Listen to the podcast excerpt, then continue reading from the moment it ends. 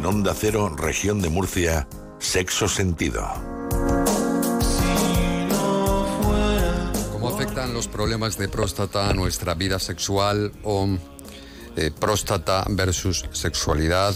Eh, está con nosotros eh, la colaboración, hoy tenemos la colaboración de un invitado que nos ha traído Jesús. Eh, Jesús, ¿qué tal? Muy buenas tardes. ¿Qué tal, Julián? Buenas tardes. Presentas al doctor Reina Alcaina. Leandro. Leandro, no. Doctor Leandro doctor Reina. Leandro Reina Alcaina, o sea, doctor Reina Alcaina. Pues el doctor Leandro Reina es un urólogo Claro, de, la nueva, de la nueva hornada. Ah, muy bien. Que ya ha estado con nosotros en que- otra ocasión, pero yo no estaba. Fallé ese día, pues no sé, tendría algún problema de próstata o algo me pasaría que no pude venir. Para mí en el top 3 de la región de Murcia, pero eso, en gusto los, los colores. ¿A ti te ha ido bien o no? Yo desafortunadamente aún no he podido usar el servicio. Aún no tengo todavía el- el- esas goteras propias de No, casi, casi bueno, la edad. Yo te doy unas cuantas mías, pero bueno, tampoco es cuestión de sacar aquí mis intim- intimidades a relucir. Ya conté yo la primera. Hola, doctor, ¿qué tal? Muy buenas tardes. Ya, ya has contado tú más de una. Yo ya conté la sí. primera vez que fui al, al urólogo, ya conté esa historia. Y una vez. Fija, soy conocido por eso además. Ah, tú eres el urólogo. Pero fue El, el bien. de la colonoscopia, ¿te acuerdas cuando explicaste? También, y he explicado muchas cosas. Por ejemplo, un problema que tenía con hemorroides, también estaba yo así a cuatro patas y me dice, yo te escucho todos los días. Claro, yo- De todas, formas, de todas esas, yo creo la más divertida que he vivido en mi vida se la contó un, un fósforo a Carlos Herrera en su momento, Sí. que fue con la mujer. Y entonces dice, bueno, pues súbase aquí, póngase a cuatro patas, tal, bájase los pantalones, tal cual, voy a hacer un tacto rectal. Y en el momento en el que introduce el dedo en el orto oclusivo, el paciente dice, me corro. Claro, el médico no quería ni pestañear. La duda de, "He- hemos escuchado bien, mirándose la mujer y el médico. Eso ahora nos lo va a aclarar Pero espera, el espera, doctor, espera, si espera. pasado alguna vez. ¿Qué dice el médico? ¿Perdón? Dice, que me corro. Y claro, el médico, di- di- ¿qué hago? Saco el dedo. Y, y la mujer dice, pero cariño, ¿qué estás diciendo? Dice, que, que me corro, que me resbalo, que me caigo de la camilla. Y se cayó, ¿no? Claro. Claro que resbalaba la camilla. Y... Son las cosas que pasan, situaciones que viven los urólogos. No sé si al Sí. doctor le ha pasado algo. No, creo, ¿no? Eh, no, nada similar a lo que ha contado. No, nada sí que es cierto que, que al final un punto erógeno que tenemos los varones, aunque no sea totalmente reconocido, está muy cerca de la próstata. En la uretra prostática, que es la zona de la uretra que recorre el interior de la próstata, existen unas glándulas que se llaman glándulas de Cooper y que el- a la hora de exprimirlas o palparlas sí que pueden producir cierta excitación en el varón. O sea que es un punto erógeno. Habrá que buscarlas. Jesús, habrá que buscarlas. Ya aquí se dijo, no habíamos dicho el nombre técnico, pero dimos pistas, dimos que estaba por ahí. Claro, el, el punto G masculino, ¿no? Dijimos cómo había que introducir el dedo. Ahí fue cuando dijo Eva, el dedo no llega. Eso fue mítico Bueno, también. según el dedo, También. Julián, según el dedo. Claro. Pero Pero sí, sí, mm, llega, sí llega. Sí llega, ¿no? Claro, es que si uno tiene dedos de pianista como yo, llega perfectamente. Si tienes dedos de carpintero como yo, pues... Claro, entonces no. Yo tengo una mano agradecida para los pacientes, así que...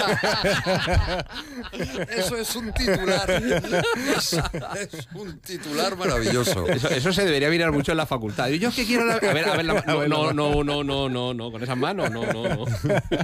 Bueno, eh, yo tenía muchísimas preguntas, pero ahora, claro, me he puesto nervioso. ¿Cómo se puede concienciar a la población masculina sobre la importancia de implicarse en su salud sexual? Y en todo esto, ¿qué papel juega también la próstata? ¿no? Porque cuando uno llega a una determinada edad, sí que es cierto que van bajando las ganas. No sé si la próstata tiene algo que ver, esto no tiene nada que ver. Y son las eh, la testosterona, que es lo que nos va bajando por la edad. Sí. Bueno, eh, a lo que has dicho, eh, Julián, en principio nosotros hoy en día tenemos una visión muy holística de lo que es la salud sexual del varón.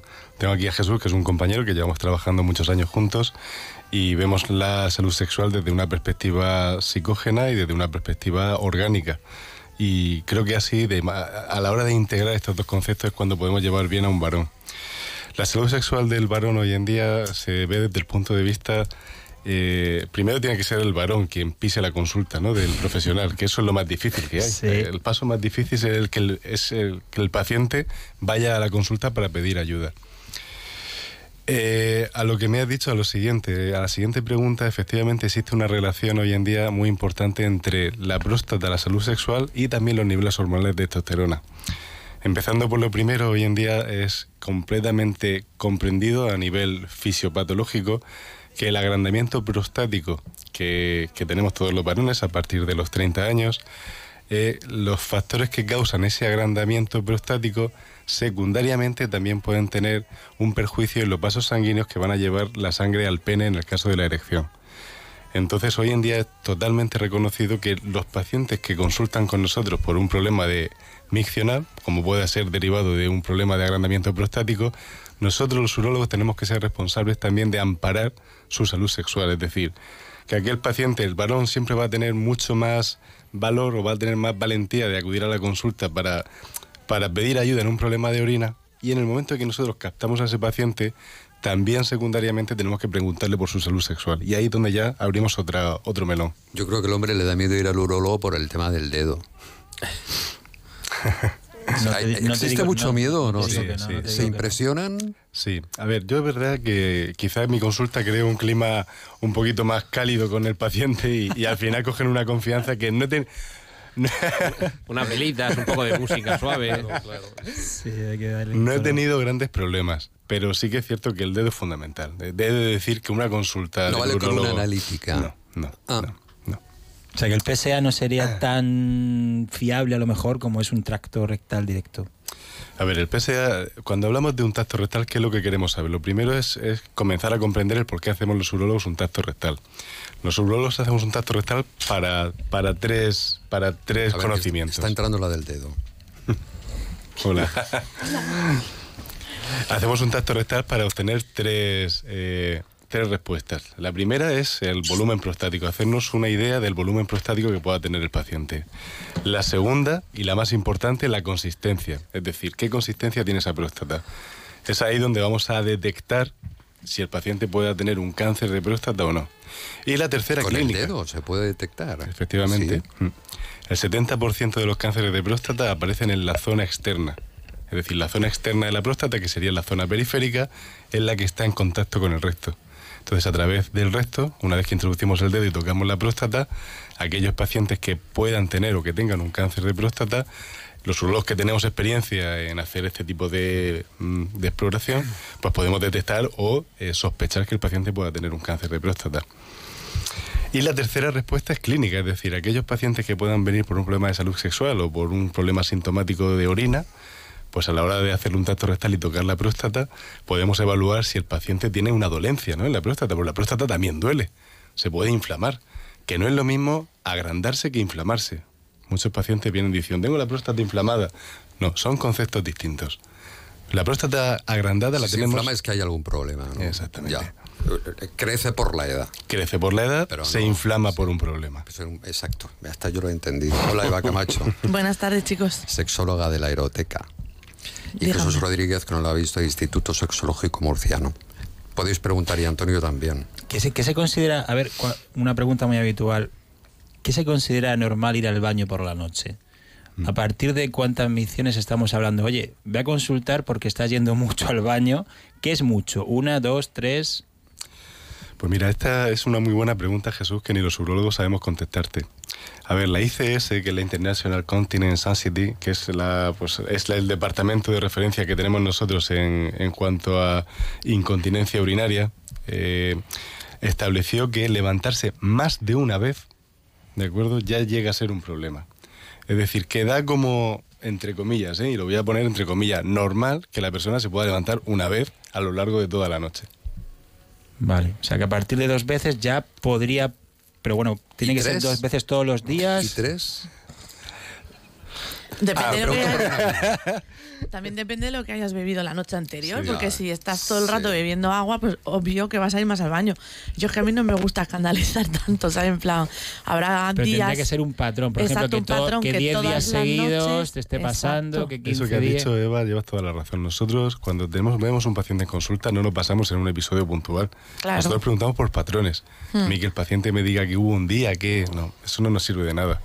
Como tú dices, va a depender de muchos factores. La ingesta hídrica, el- la alimentación del paciente, los nervios que tenga, de muchas... Si te pasa también durante el día lo de ir mucho, a lo mejor el problema no es la próstata, sino una diabetes. Por ejemplo, o también la diabetes causa poliuria nocturna. Es decir, hay pacientes diabéticos mal controlados que orinan mucho por la noche, pero por una mala, o sea, por una mala conservación hídrica en el cuerpo. Llama- y un amigo me pregunta también, ¿qué tiene que ver en todo esto la erección? En todo, Sí. este- en todo ese contexto, ¿cómo influye en la erección? Que no es por mí, sino por un amigo que ha llamado. Sí. Bueno, pues a ver, cuando estamos hablando de un paciente con un agrandamiento prostático, hay una, una relación muy importante entre el agrandamiento prostático y, la, y el déficit de erección y los problemas de erección.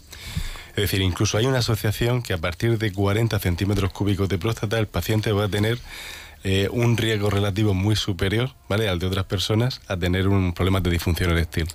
Y no solo eso, sino que a partir de los 40 años también vamos a tener un descenso de testosterona, o probablemente lo podamos tener, y con cada eh, década que pasemos a partir de, de los 40 años, ese porcentaje de disminución se va a ir eh, aumentando en un 10% aproximadamente. Em, ¿Hay alguna manera de que se pueda una persona a sí mismo explorar y detectar si puede tener la eh, próstata inflamada?